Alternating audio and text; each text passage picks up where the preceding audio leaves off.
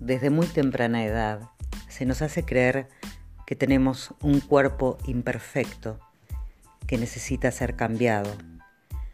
Y ese mandato lo interiorizamos a punto tal que pasamos nuestra vida agotadas, frustradas, para cumplir con ese canon patriarcal totalmente inalcanzable e ilusorio. Los estereotipos tradicionales están en transición, afortunadamente, hacia un cambio impulsado especialmente por la sociedad. Sin embargo, desde los medios de comunicación se insiste en mostrarnos estereotipos y modelos retrógrados que siguen afectando especialmente a las mujeres. Hay una persistente violencia simbólica contra nosotras, producida por los medios audiovisuales, donde nos bombardean constantemente con publicidades hiperestereotipantes.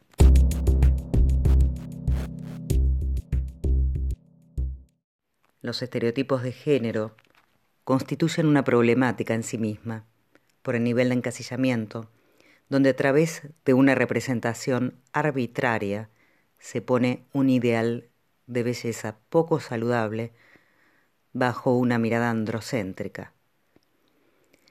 Hay un grado muy alto de cinismo por parte de los medios visuales, donde, como hemos mencionado, encierran demandas de belleza totalmente inalcanzables. Por lo tanto, estimo que hay que resignificar esas representaciones que vienen de antaño y concientizar sobre sus efectos nocivos sobre la población más vulnerable, que en este caso son las adolescentes y las niñas.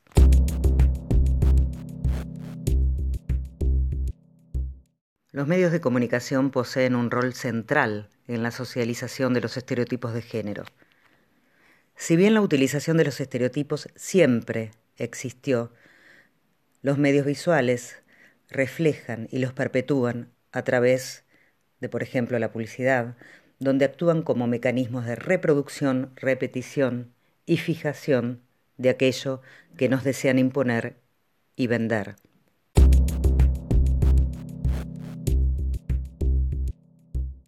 Sabemos que la publicidad, sobre todo, ejerce una gran influencia en las actitudes y en los comportamientos de una sociedad, y que no son inocentes, sino que están cargadas de intencionalidad e ideología. Por ello los medios elaboran anuncios que representan subjetividades femeninas, marcada por la belleza, el erotismo, la sexualidad falocéntrica y su condición de mujer soporte de objetos.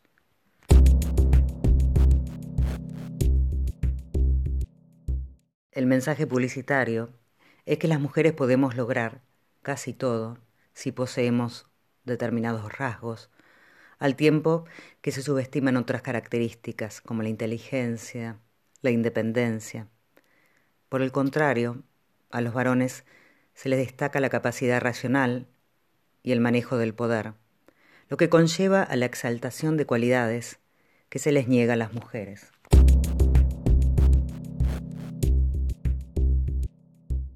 Pareciera entonces que la imagen femenina solo está validada desde una mirada esteticista, donde lo bello es bueno. Y un poco parafraseando a Judith Butler, que dijo que los cuerpos de las mujeres fueron y son territorio en disputa, que la potestad de las mujeres de decidir sobre su propio cuerpo está ceñida por un paradigma que opera penalizándolos, como también normalizando conductas de cuerpos que importan y otros que son para el descarte.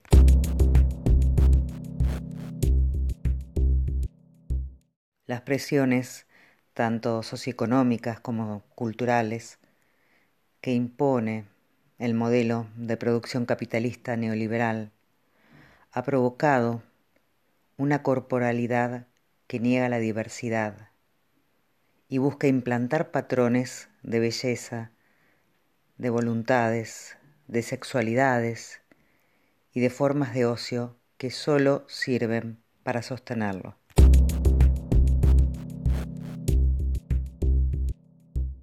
Por eso me parece fundamental que cuestionemos lo que se nos impone y que pensemos también en qué es lo que se esconde detrás de eso que se nos quiere vender como único. ¿Por qué lo que no es blanco, delgado, joven y alto se ve como no agraciado? Me parece que ya es momento de normalizar que no todos los cuerpos son iguales y entender que justamente ahí es donde radica la belleza, en la diversidad. La labor que tienen los distintos colectivos para lograr desterrar ese patrón único de belleza es de vital importancia para que ese gran abanico de distintas corporalidades se instaure definitivamente en nuestras sociedades.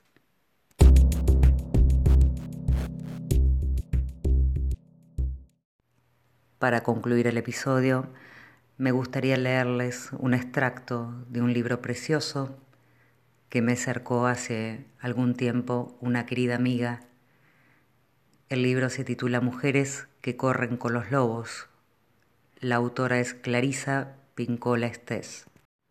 La angustia acerca del cuerpo priva a la mujer de buena parte de su vida creativa y le impide prestar atención a otras cosas. Esta invitación a esculpir el cuerpo es extremadamente parecida a la tarea de desterronar, quemar y eliminar las capas de carne de la tierra hasta dejarla en los huesos.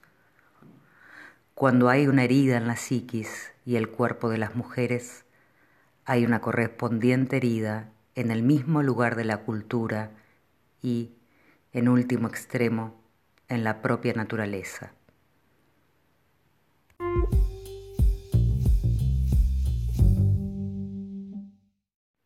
Les agradezco por haber pasado y las invito y los invito para dentro de 15 días a un nuevo encuentro de Pasa está abierto. Muchas gracias.